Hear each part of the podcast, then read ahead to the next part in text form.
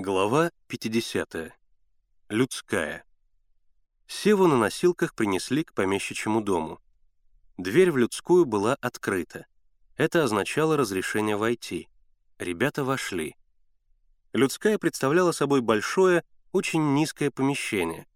Если подтянуться на носках, то рукой можно достать до потолка, срубленного из старых, почерневших от времени бревен, ровно стесанных со множеством продольных трещин.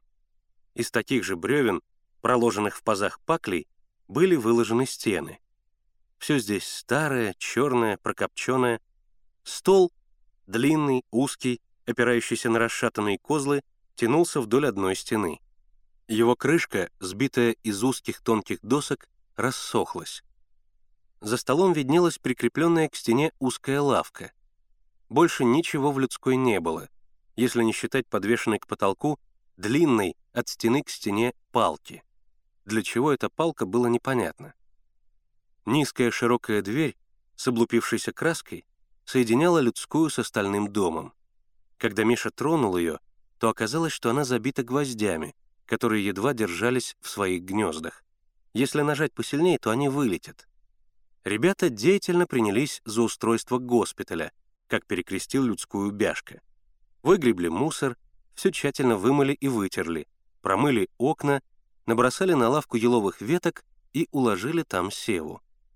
Чтобы не было столкновений со старухой, Миша запретил ребятам ходить по усадьбе и вообще запретил приходить к Севе кому бы то ни было, кроме дежурных. Но сам он приходил сюда несколько раз. Должен же он знать состояние Севы. И его интересовал дом. Он подходил к двери и прислушивался. Мертвая тишина стояла за ней. Иногда Мише казалось, что за дверью тоже кто-то стоит и прислушивается, что делается в людской. Почему ему так казалось, он и сам не знал. Уж слишком напряженной была тишина за дверью, слишком таинственен был дом. Когда Миша тронул дверь, пробуя, крепко ли держится она, ему казалось, что за стеной кто-то следит за ним. Он оставил дверь в покое. На следующий день старуха уехала в город.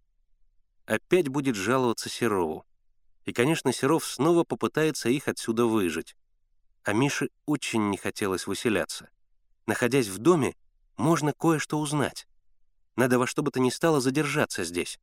Конечно, хорошо, если Сева скорее выздоровеет, но если он выздоровеет, то ребят отсюда выгонят. И когда Миша спрашивал у Севы, как тот себя чувствует, то хотел услышать в ответ что-нибудь успокаивающее по части здоровья и в то же время обнадеживающее в том смысле, что Сева еще здесь полежит. Но утром Сева сказал, что чувствует себя лучше, а к вечеру объявил, что ему надоело лежать, и завтра он встанет. «Только попробуй», — пригрозил ему Миша. «Ты встанешь, когда разрешит врач, а он скоро не разрешит. После ангины надо вылежать, иначе будет осложнение». С какой же тревогой смотрел Миша на градусник. Как быстро падает температура. Вчера было 39,9, а сегодня утром 36,7. Хорошо хоть к вечеру опять поднялась до 37,2. Видишь, какая у тебя нестойкая температура, сказал он Севе. Это самое опасное, когда нестойкая температура. Правда, Бяшка? Бяшке очень нравилось, что у него есть в подчинении госпиталь. И он подтвердил, что нестойкая температура самая опасная. Главное — вылежать. Лежать и лежать. Но рано или поздно Сева выздоровеет. И скорее рано, чем поздно. И тогда надо будет убираться из людской. Что же делать? Но пока Миша думал, что ему предпринять, вернулась из города старуха. Вернулась она в отсутствие Миши, прошла в людскую, стала в дверях и спросила. «Скоро выздоровеет ваш больной?» У Севы дежурили сестры Некрасовы. Они испугались и поторопились задобрить старуху. «Ему уже лучше, он завтра встанет». Графиня повернулась и ушла. Миша ужасно расстроился. «Как вы могли это сказать? Откуда вы знаете, что Сева завтра встанет? А вдруг он не выздоровеет? Он не выздоровеет, а графиня будет требовать, чтобы мы его забрали. Вот что вы наделали своей болтовней». «Мы растерялись», — оправдывались сестры Некрасовы. «Мы боялись, что она скажет «убирайтесь отсюда вон».